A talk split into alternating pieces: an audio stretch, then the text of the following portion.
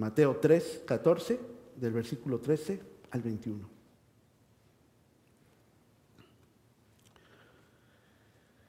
Cuando Jesús recibió la noticia, se retiró él solo en una barca a un lugar solitario.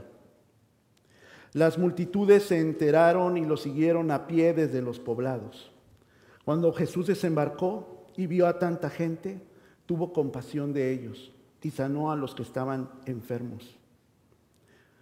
Al atardecer se le acercaron sus discípulos y le dijeron, este es un lugar apartado y ya se hace tarde. Despide a la gente para que vayan a los pueblos y compren algo de comer. No tienen que irse, contestó Jesús. Deles ustedes mismos de comer. Ellos objetaron, no tenemos aquí más que cinco panes y dos pescados. Tráiganlos acá, les dijo Jesús. Recogieron,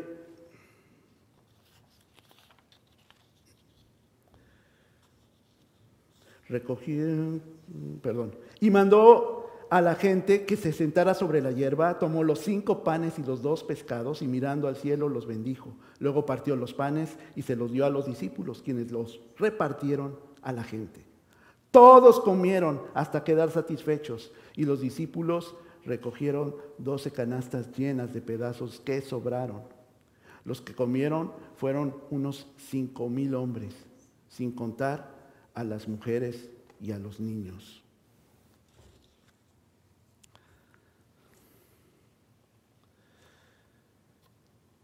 No sé si usted en algún momento, cuando era más joven o actualmente, sabe, le gusta tal vez algún artista o eh, le gusta un determinado equipo deportivo o eh, hay un evento especial que quisiera usted ir, pero está algo lejos.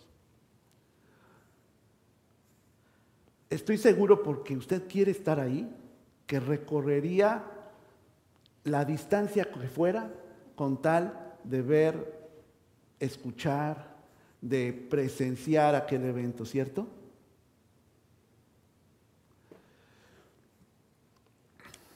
Usted sabe que gusta la música. Me acuerdo cuando era más adolescente, había un lugar donde eh, había una oportunidad para comprar algunos instrumentos, pero estaba muy lejos de casa y yo no tenía en aquel momento coche. Pero a mí no me importó, yo vi la forma de poder ir al lugar porque sabía que había buenas ofertas para comprarme instrumentos que para un estudiante y un adolescente de madre soltera, pues que sería un más que un, una necesidad, un lujo para ella, comprarme un instrumento bueno, pues había que ir y que había que hacer todo lo posible. Mi madre, donde conoció al Señor, por ejemplo,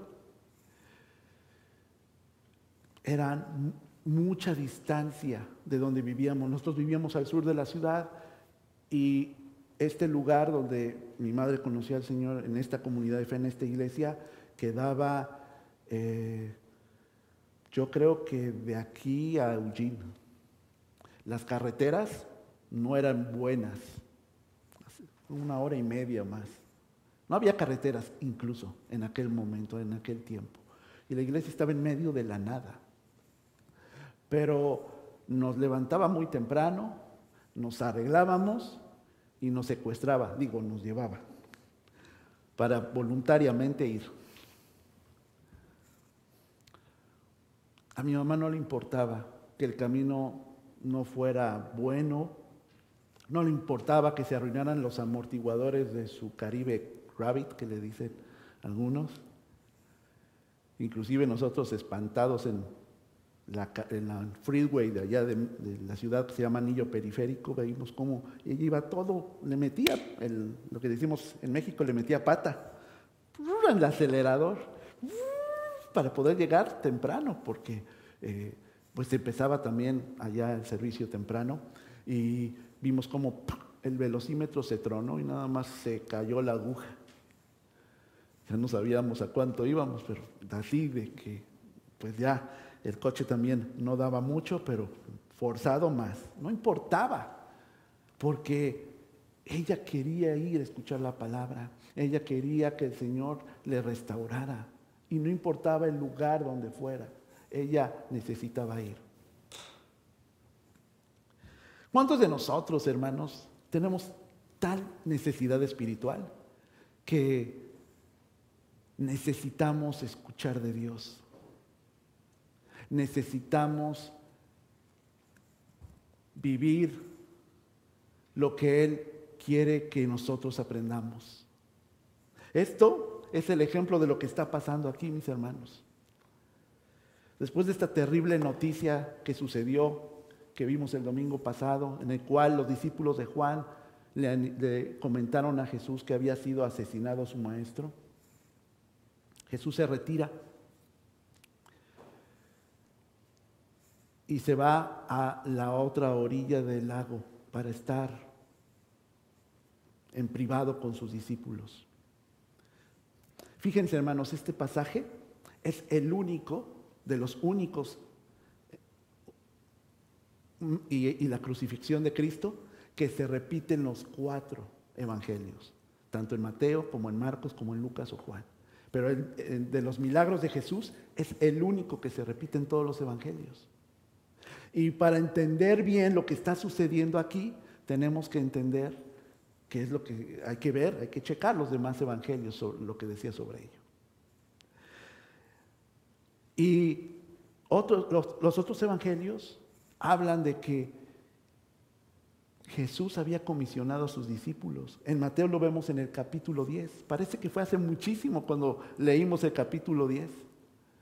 Pero Cristo había comisionado a los discípulos para que con lo que tuvieran fueran y dependieran de lo que la gente les daba para poder sostenerse y compartir el Evangelio.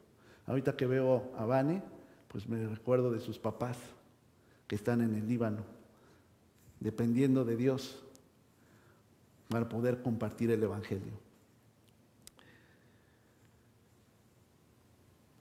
Y cansados porque estuvieron todo un día, regresaron los discípulos, le contaron a Jesús lo que había hecho, lo que había pasado, cómo la gente creía, cómo les habían recibido, cómo no les faltó absolutamente nada. Jesús le había dicho, váyanse sin calzado, sin eh, eh, alforja o bolsa, porque ustedes están predicando la palabra de Dios y verán cómo, Dios, cómo va, a actuar el poder de Dios en las vidas de quien ustedes le compartan el mensaje de buenas nuevas.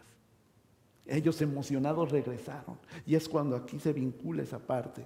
Porque cansado de todo eso es cuando Jesús se retira. Los discípulos, después de vivir todas estas experiencias y, y de trabajar para la obra, deciden tener este mini retiro espiritual de descanso. Todos necesitamos descansar, ¿cierto? Después de jornadas difíciles de, trabajo, pesadas, en la cocina, en la construcción, en lo que sea. Jesús necesitaba junto con sus discípulos también reagruparse y seguir escuchando estas historias de bendición de parte de los discípulos. Y va hacia se sube a la barca y fíjense, esto es increíble. Dice que las multitudes, multitudes se enteraron y lo siguieron a pie. Hermanos, no sé mucho de matemáticas ni de física. Estudié derecho y también teología. Pero sí me acuerdo que si uno cruza una línea recta, uno llega más rápido que si va por la línea curva. Aunque parece la misma distancia, no lo es. La línea recta es derecho, ¿cierto? ¿Cómo llegaron primero? No había Uber, ¿eh? ni Trimet o ningún este, sistema de transporte colectivo. Pero se enteraron que Jesús estaba en la región, en el área. Yo me imagino, hermanos, en un día de primavera, porque dice más adelante que la gente se recostó en hierba verde, abundante. Y en un lugar como Israel, desértico, pues solamente debe haber sido un día de primavera hermoso, donde había lluvia y había crecido la hierba. Y me lo imagino ahí cruzando el mar de Galilea, Jesús en la barca, haciendo sus stops, parándose, ¿no? Disfrutando el horizonte. Y aquí estos, corriendo en todo alrededor, yendo para acá, yendo para allá, viendo a Jesús a lo lejos en la distancia, apurándose para encontrarse con Jesús. ¿Qué necesidad habrá tenido estas personas, estos locos, para correr prácticamente, para llegar primero que el Señor Jesús a la orilla?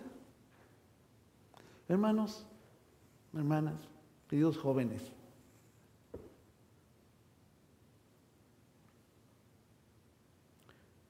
es difícil entender cómo podemos vivir sin Jesús dependiendo de nuestras propias fuerzas, intelecto, de nuestra propia experiencia, sabiendo que somos limitados y que no sabemos todas las cosas, pero aún así vivimos la vida. Vamos a nuestros trabajos, hacemos nuestras actividades, pero aún así nos sentimos cansados y no buscamos al Señor. Estas personas supieron que Jesús estaba ahí y corrieron, fueron por la orilla para encontrarse con Jesús. Lo siguieron a pie de diferentes poblados. Llegó y cuando dice desembarcó Jesús, vio a tanta gente que tuvo compasión de ellos. Como aquellos que tienen una necesidad tan grande que no les importa el clima ni las circunstancias, pero están ahí. La compasión de Dios, hermanos, es para todos, pero para todos los que tengan la iniciativa y tengan la necesidad de ser restaurados por Jesús. Miren, hermanos, Él era tan compasivo que dice Mateo 5, 7. Nos decía en el Sermón del Monte, dichosos los compasivos, porque serán tratados con compasión. Eso es lo que nos decía el Señor Jesús. Y si nosotros somos compasivos, dice, nosotros vamos a recibir lo mismo. Dice Lucas 10:33, un samaritano que iba de viaje llegó hasta llegó a donde estaba el hombre y viéndolo se compadeció de él. Y Lucas 15:20 dice, así que emprendió el viaje y se fue a su padre. Todavía estaba lejos cuando su padre lo vio y se compadeció de él. Salió corriendo a su encuentro, lo abrazó y lo besó. Son dos historias que cuenta Jesús. Una, la del samaritano, y la otra era la parábola la historia del el hijo pródigo. Y en todas está ejemplificando lo que Dios siente por nosotros. Ese amor, esa compasión, porque a veces estamos así, como ovejitas sin pastor. Los rostros de las personas recibiéndolo, esperando recibir algo. Hermano, hermana, ¿qué está esperando cuando usted viene para escuchar la palabra de Dios, para encontrarse con un hermano, una hermana querida, para cuando usted está entonando y elevando su voz para honrar a Dios a través de un canto. ¿Qué es lo que está esperando? ¿Qué es lo que está buscando? Eso quiere darlo Jesús a usted.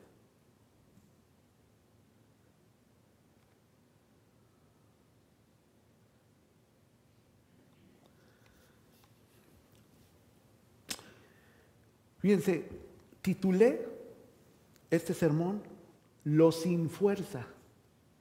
Los sin fuerzas. Porque ustedes saben que la Biblia, especialmente los evangelios del Nuevo Testamento, está escrito en otro idioma, es el griego, no en español. Y hay que traducir las palabras. Y lo que quiso en el griego la, eh, la definición es que vio a aquellos y tuvo compasión, se refiere, y los vio sin fuerzas. Hermanos, ¿cómo están ustedes? ¿Con mucha fortaleza? ¿Con mucha sabiduría? ¿Saben cómo conducir su vida? ¿Saben todo y qué mejores decisiones tomar? ¿O traemos la actitud de la multitud que iban como si no tuvieran fuerzas para que el maestro se las diera. También significa el que sufre con otro, con, con, otro más. O sea, Cristo no ve, ay, pobrecitos, porque tenemos ese mal concepto de la compasión y compadecerse. Ay, sí, ay, pobre, y nos pobretean del que tiene compasión. No. Eh, aquí también lo que significa la definición es sufro con él. Eso es tener verdadera compasión. Me duele lo que sufre, lo que está experimentando, lo que está pasando. Y yo quiero proveer lo que pueda. Y Jesús por eso dio lo que tenía. Porque la multitud estaba ahí y vino con muchas necesidades, vino con enfermos, vino con escaseces, vino con problemas, con crisis. Necesitaban que el Señor les tocara para que fueran sanados. Necesitaban, y porque después lo dice en otro evangelio, que Cristo les compartiera la palabra. La gente se quedó, estaba agradecida. Eran más de cinco mil personas, porque aquí dice que además eran las mujeres y los niños. ¿Qué les gusta otros tres mil, cuatro mil personas? ¿Más? ¿Unas siete mil? ¿Ocho mil? Imagínense una multitud de ocho mil y con necesidades de querer ver al maestro, de que les tocara y que les diera una palabra. Los discípulos estaban ahí, junto con toda esta multitud, y querían escuchar a Jesús. Necesitaban escuchar qué era lo que hacía diferente a este hombre de Galilea. ¿Y qué puede hacer por nosotros?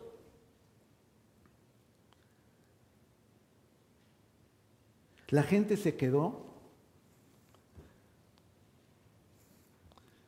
escuchó a Jesús y ya se estaba atardeciendo.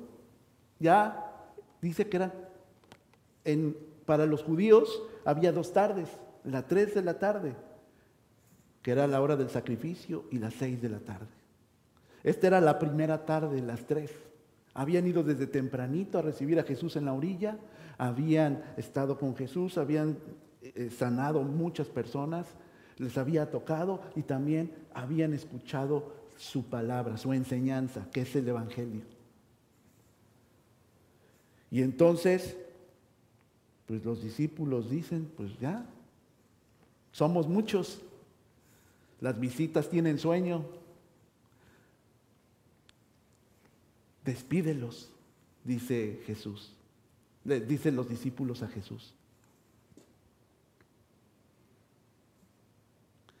Hermanos, ¿cómo nos va a despedir Jesús? ¿Cómo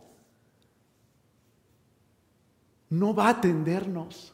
¿Cómo no va a escuchar a quien le busca? Si a eso vino, fíjense lo que dice Juan 6:37. Todos los que el Padre me da, vendrán a mí. Y al que a mí viene, no le rechazo. Hermano, mi hermana, Jesús no nos rechaza. Jesús quiere escucharnos, quiere escuchar nuestra necesidad. No importa, hermano, que usted tenga muy poquito escuchando de Dios o tenga muchos años. Todos al final estamos pasando y viviendo diferentes pruebas, pero nuestra necesidad la tenemos que ventilar, hacerla patente ante el Maestro, para que Él actúe, para que Él obre. Tenemos que ir hacia donde está Jesús. Y Él no nos rechazará. Hermanos, los necesitados que buscan compasión de Jesús eran esta multitud, eran sus discípulos, éramos, somos nosotros. Él tiene compasión de nosotros, Él sufre con nosotros. Hermanos, a veces, si yo humanamente, cuando me comparten las cosas por las cuales están teniendo como prueba, como obstáculos, ahora que estaba escribiendo esto, yo me estaba acordando de algunas de, esas cosas que han, compartido conmigo. Y no saben lo impotente y lo frustrado que me siento. Y tengo mis propias cargas.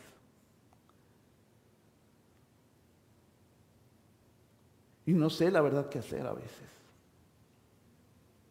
Pero Jesús sí. En Él hallamos descanso y nos pide, aquí está, no se van a ir, denles de comer. Pídanles que se recuesten en la hierba. Qué fuerte para los discípulos. Los discípulos eran los que se habían ido con Jesús y le habían dicho, pues ya despídelos, porque ya es tarde, son muchos y ya es la hora de la comida y no tenemos. Estos eh, en el Evangelio de Juan se lo habían hecho claro a, a Jesús. que no tenían.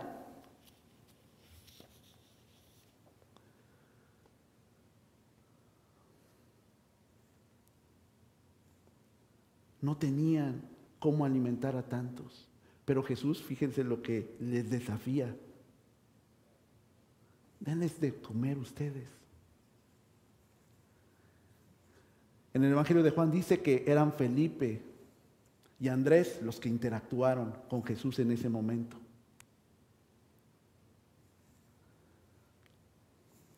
Señor, no, no tenemos. Necesitaríamos 200 denarios para poder alimentar a esta gente. Un denario en una jornada de trabajo. No tenemos, no hay que ofrecerles. Pero Jesús les desafía, sí, tienen. Denles de comer. ¿Qué es lo que tenían los discípulos? Tenían a Jesús, tenían su enseñanza, habían ido a compartir a pueblos cercanos sobre el Evangelio. Se habían sostenido, aunque fueron sin un solo quinto, habían experimentado el poder y el amor de Dios. ¿Cuántos de nosotros cuando cantamos, eh, ¿quién como el Señor? eres, eh, no hay nadie. ¿Cuántos de nosotros hemos experimentado que en Dios tenemos fortaleza, justicia y provisión? Y eso es lo que Cristo quería recordarle a sus discípulos. Ustedes tienen eso que no tenían antes, me tienen a mí. Y hermanos, nosotros si queremos tenemos a Jesús para poder proveer para nosotros, pero también para quien lo necesita, para estar con el que sufre también.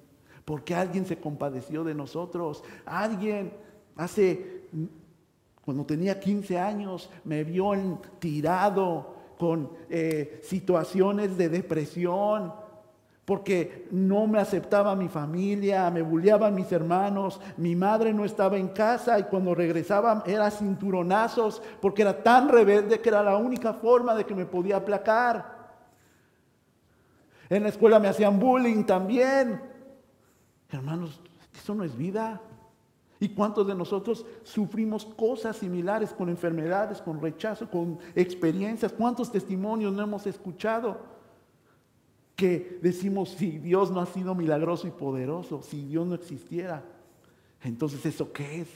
Y eso es lo que les quería hacer ver a los discípulos. Ustedes me tienen a mí, yo soy ese pan para proveerles a todo el que tiene el pan vivo. El que come de mí no tendrá hambre ni sed jamás, dice la palabra, ¿cierto?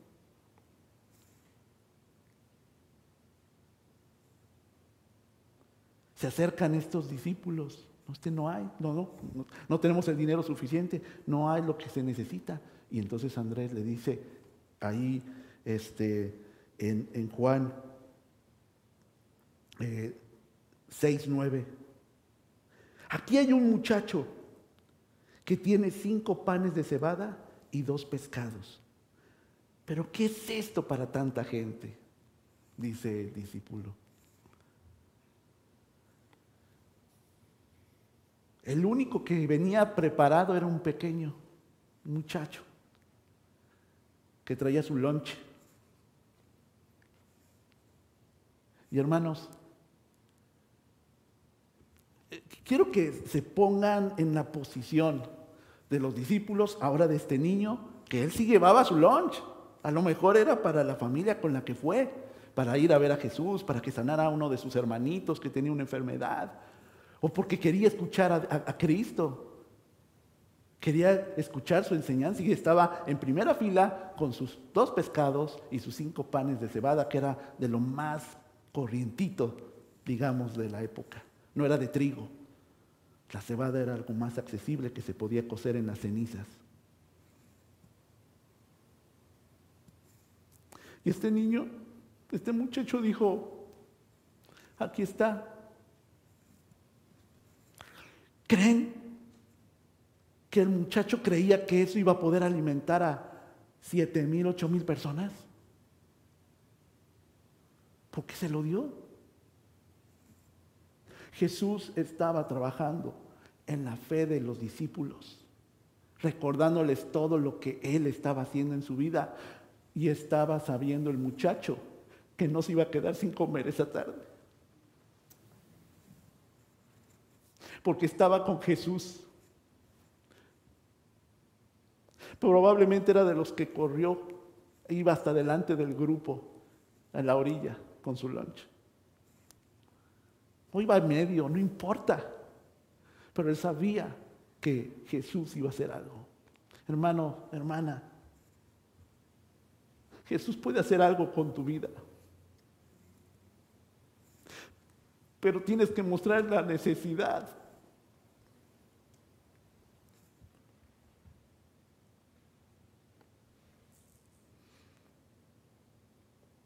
Este grupo de personas eran los necesitados que buscaban la compasión de Jesús.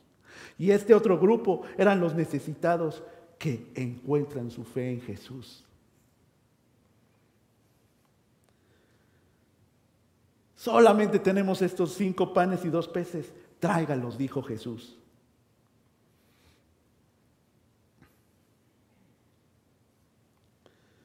Luego continúa los sentó en la hierba, los sentó en grupos de 50 y 100. Debió haber sido un terrenazo grandísimo, porque eran esta cantidad de personas, una multitud, más de 7 mil, 8 mil. Pero Dios es un Dios de orden. Y los acomoda, recostados. Así era como estaba uno. Hasta me dieron ganas con el solecito. Lástima que está, me, está frío. Todavía manejo Celsius no eh, Fahrenheit, pero está frío, ¿verdad? No, no aguantaría uno ahí recostado un buen tiempo. Pero ahí era primavera y estaba ahí sentados, acomodados, porque el Señor iba a empezar a hacer algo. Para que creyera esa multitud lo que fue a buscar. Fe, esperanza. Y dice que tomó este lunch y lo bendijo y dio gracias. Pero fíjense hermanos, que una multitud tan enorme, viendo una persona en un espacio amplio, no hubieran visto lo que, lo que estaba haciendo Jesús, pero estaban sentados, estaban viendo todo lo que estaba pasando, con sus estómagos gruñendo y con los ojos puestos en Jesús. Y las bendiciones judías es que levanta el alimento, el pan, la persona, el padre de familia, la cabeza de, la familia, hace una oración al cielo, levanta sus ojos y le da gracias a Dios por la provisión. Esa imagen era para que todos vieran que Jesús iba a multiplicar de cinco panes de cebada y dos peces y proveer para todos.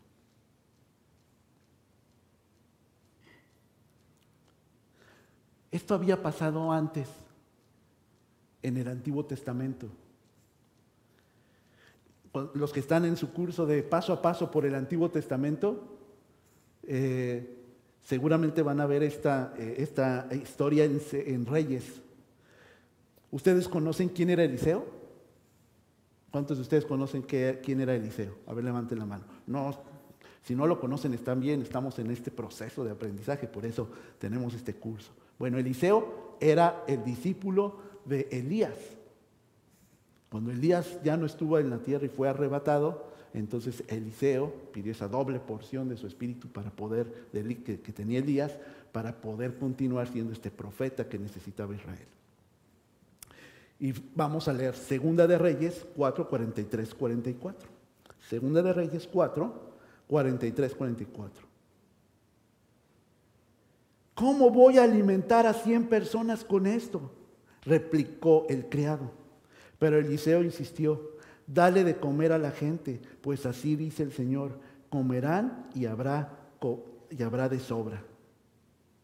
Entonces el criado le sirvió el pan y conforme la parábola del Señor, la gente comió y hubo de sobra. Esto ya estaba en sus textos de los judíos. Sabía que esto podía suceder porque pasó con Eliseo hace muchos años antes. Pero era para alimentar a cien. No tiene comparación lo que estaba haciendo Jesús y que además más adelante lo va a replicar otra vez este milagro de provisión de alimento. Hermanos, Jesús es todopoderoso de verdad, pero tenemos que confiar en Él, como los discípulos estaban confiando en Él, como la gente que estaba ahí estaba confiando en Él. Ellos tenían el privilegio de haberlo visto con sus ojos, pero aún así estos cabezones de los discípulos decían, despídelos. ¿Cómo va a ser posible con esto? Pues este nada más está este muchacho con sus dos, cinco panes y sus dos peces. Como diciendo esto no alcanza Dios. Y en otros evangelios pues no hay el dinero, no hay el money para abastecerlos a todos. Hermanos, así somos nosotros. Vemos, experimentamos lo que Jesús ha hecho en nuestra vida. Oímos algunos testimonios de lo que Dios ha hecho cuando empiezan a dar esos pasos de fe para seguir a Jesús y querer crecer en Él. No hay pierde con Jesús. No le va a pedir que le devuelva la garantía de su fe porque Él le va a satisfacer en todo. Todo lo que necesita su alma, todo lo que necesita su corazón, su emoción, en todas las áreas.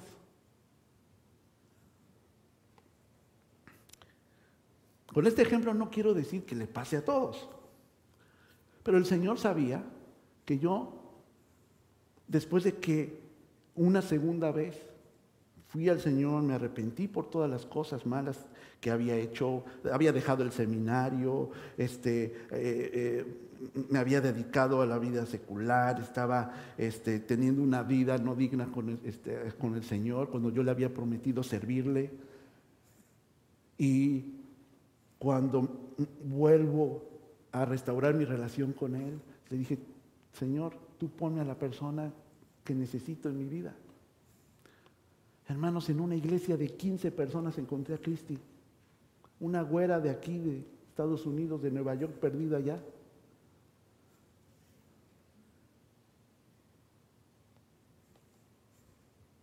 A los solteros, nada más les pongo mi testimonio, ¿verdad? Solteras pero que el Señor puede proveer todo lo que necesitamos, afectiva, emocional, material, es un hecho. cuando buscamos hacer su voluntad. De nada, mis hermanos, sirve como estaba sucediendo en este momento con los discípulos de cantar, yo me rindo a ti, yo me rindo a ti, todo a Cristo, yo me entrego. Y cuando viene la prueba, yo me rindo al trabajar tres turnos, cuatro turnos para que pueda proveer, para que pueda salir el pescado y los panes. Era un hermoso testimonio que estaba compartiendo ese día de la oración mi hermano Felipe. Dice, es de los primeros cumpleaños que paso aquí en la iglesia porque siempre estaba pasando mi cumpleaños trabajando en el tercer o cuarto turno, me acordaba, ¿y qué estoy haciendo aquí? Y ahorita me gozo porque no me ha faltado nada y puedo estar aquí celebrando mi cumpleaños. Bueno, ese es un testimonio del hermano Felipe, no lo estoy inventando. Porque cada uno tenemos la historia y tal vez tenemos historias donde sabemos que necesitamos a Jesús y que provea nuestra fe y no lo hacemos. Todos comieron hasta quedar satisfechos. Recogieron doce canastas llenas de pedazos que sobraron. Y los que comieron fueron cinco mil hombres más niños y niñas. Hermano, hermana, Dios le da un sello de 100 satisfied, 100% satisfacción. Pero usted está teniendo una vida de satisfacción delante de Dios.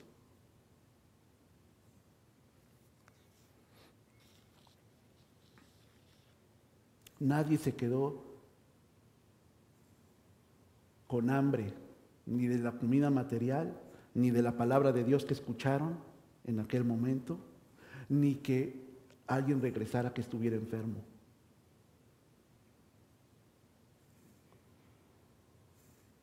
Cristo puede hacer esto con su iglesia, con las familias que están aquí representadas y con cada una de las personas.